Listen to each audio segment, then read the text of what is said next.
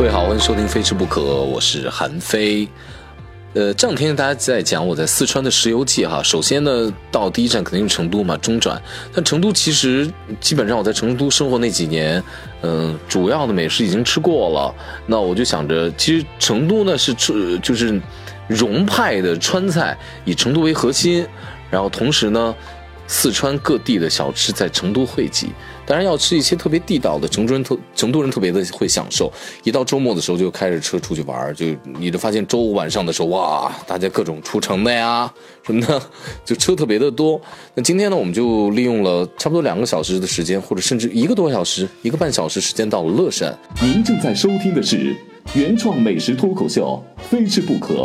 谁听谁变瘦，谁转谁最美。主播韩非不是韩非子，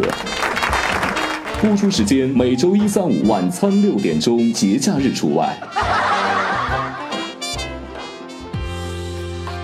呃，到乐山，大家能想到乐山好像没有什么美食，感觉就是乐山大佛。我在成都当年的时候，我对乐山的那个肉豆花印象非常的深刻。咸口的，特别符合我们陕西人吃豆花的一个习惯。然后豆花特别嫩，肉特别足，是大碗大碗的那种。你就可以再来一个什么主食类的饼啊什么的，你就可以当当做一个非常舒适的晚餐了。那到乐山之后呢，我的成都的朋友说带我来吃乐山。特别有名的翘脚牛肉，我知道翘脚牛肉是四川的一个比较有名的地方小吃，但是具体的发源地呢，我也不是特别清楚。那你到乐山之后，你会发现，呃，首先它是据说是乐山的非物质文化遗产。你到乐山发现满大街。都是乐山翘脚牛肉，乐山什么翘脚牛肉，他们喜欢前面把自己的家族的姓氏带上。比如说，我们今天去那家还在当地比较火爆，人比较有名，叫做冯三娘。他这个娘呢，不是娘亲的娘，他就指的是，呃，已婚的妇女的那个娘，啊，就四川话里面喜欢就把已，就是把已经结婚的这个妇女叫娘娘啊，就是这个娘娘娘。呃，到了之后呢？呀，真的店本身也不大，然后全都坐在外头。你知道这个四川的冬天这个冷啊，那这是真冷啊，室内室外一样冷啊。但是我后来想坐里面吃一样，我坐外面吃也还是冷的，就来个热锅子去吃。吃什么呢？呃，它菜品呢点单，呃比较单一，几乎没什么炒菜，呃你就直接点锅吧。你可以单点不用火锅加热的，就一份一份的。比如说我要吃牛肉的，我要吃牛肚的，然后我要吃牛肠的，我要吃牛什么的。然后呢，可以分部位的不同的，反正一份是 十五块钱还是十一块钱，我忘了，就那么一小碗，你可以要个米饭什么的。我们今天全程没有要米饭，因为我觉得已经吃太多的脂肪了，然后好多的肉，然后如果你要不吃碳水化合物的话，其实是不那么容易长胖。因为之前营养专家告诉我说，但吃很多肉的时候，你要吃。碳水化合物你就容易长胖，所以我今天坚持不吃碳水化合物，就是一定是要用用肉把自己吃饱。我要什么？我最终我说我每样食材都想尝，因为你总有自己没有吃到过的一些牛的不同的部位啊。然后我就要了一个全锅，就全牛杂的锅，所有的食材在里面都有，呃，价钱非常的平易近人，超级一大锅，我们四个人吃啊，是一百块钱一锅。然后我们还点了各种乱七八糟的各种吃的，有什么就吃什么，几乎把他们家菜单刷完了。四个人一共才花了一百八十六块钱啊，一般六，嗯，一般五还是一般六？然后他们给我少了一块钱，一百一百八十块钱，人均价钱极低，就吃的非常饱。哦，反正就是这种感觉会让你觉得幸福感极高，因为你吃饭的经济压力很小。我们来说一说它这个。这个翘脚牛肉啊，它每一家都很有特点，就是把那口大锅、巨大的锅，撑在店门口，或者说就在店里面的门口的位置，呃，就那么一大热锅，然后呢，呃，就用几个特别大的漏勺给它圈开了，然后呢，里面同时锅里面煮着各种牛肉的不同部位，它是清汤的，没有任何辣的味道，然后呢，所有的食材是蘸着干面辣椒来吃的啊，你就是你可以不吃，你可以吃清不吃辣椒，你可以吃清汤的，没有问题。呃呃，还有就是它其中有一个那么一个罩滤一样的，把那个食材压下去，里面只有纯汤，那个汤呢就是时刻不断的加汤，不断的加汤，然后你可以喝汤的。这个牛杂火锅跟任何一个火锅比起来，它最大的特点就是它这个牛肉汤可以直接喝，喝完之后呢不着水。我到现在为止，除了下午我自己主动想喝茶以外，而并不是口渴，我觉得盐度极低。吃完之后，今天到现在为止没有抹润唇膏，你就知道里面的牛油多多了。我就大概研究了一下，就是这个翘鸟牛肉，它它的来源历史并不长。清光绪年间的时候，乐山人民民不聊生，这是人家自己写的啊。然后呢，当时人们会把这牛肠啊，包括牛肚啊什么，就会扔掉，就只吃牛肉。然后在当地的一个中医呢，觉得特可惜，他天天就坐在那儿给大伙坐在江边儿，大伙熬药嘛。说就把这个东西拿过来洗吧洗吧，完了加上中药就给他去熬。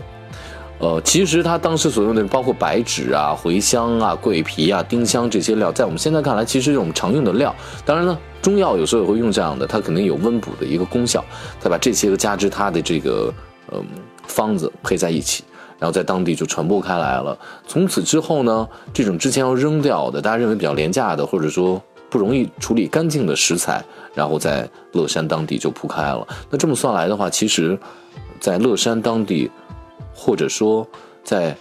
四川的这个部分啊，这个地方吃这种内脏的历史，或者说普遍吃内脏的历史，并不太长。那以前人们还吃比较纯粹的牛肉。我想着，可能大家以前不爱吃内脏的原因，最重要就是它的这个呃腥膻味很难去掉。那加了这些个呃，当年他们叫中药嘛，那加了这些个调料之后呢，能很大程度上去它的腥膻味尤其是没有辣椒、没有什么重的香辛料的时候，用这锅。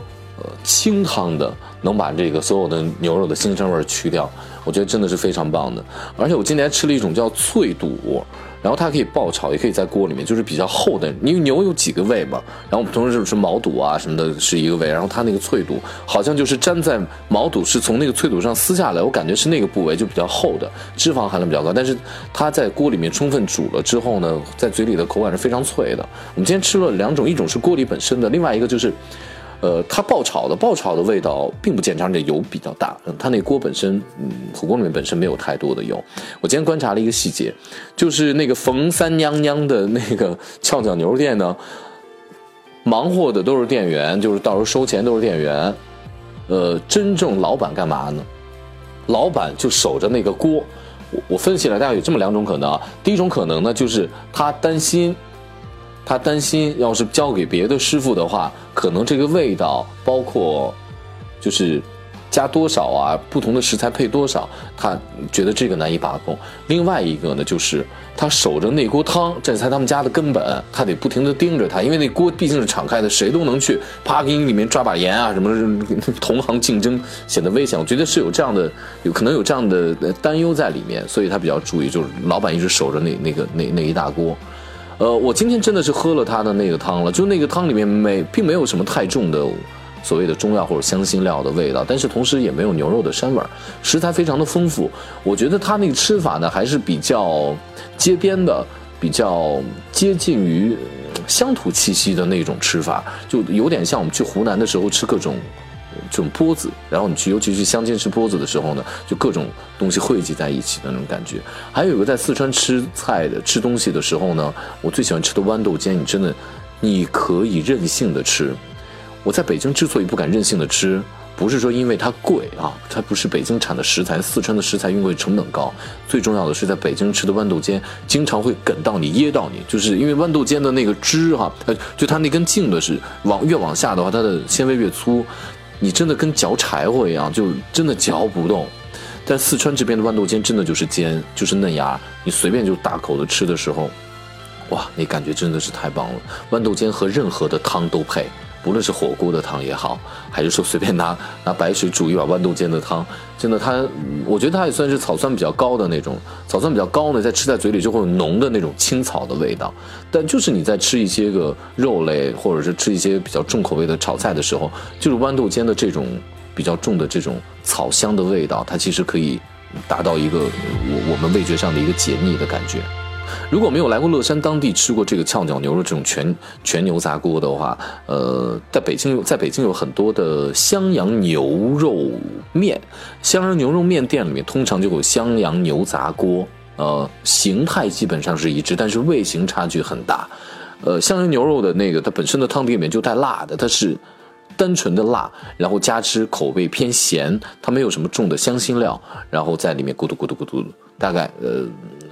形式差不多，但是味型有所区别。呃，其实你在吃这个乐山的这个翘脚牛肉的时候，也是从一方面印证了，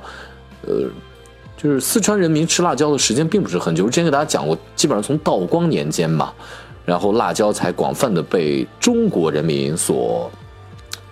使用，当做调味品。因为明代进入中国之后呢。呃，辣椒就是被我们当做一个观赏的药用的一个，然后即便是它在道光年间被广泛使用之后，首先用它的地方或者广泛使用的地方，也不见得一定是四川，只不过是四川后来将辣椒做辣的这个口味的菜发扬光大了。然后呢，但他们四川当地呢使用花椒的时间会比较久，因为花椒在两千年前我们的呃《诗三百》当中就有所记载哦，它里面指的椒就指的是我们现在所使用的这个花椒，嗯，所以再次。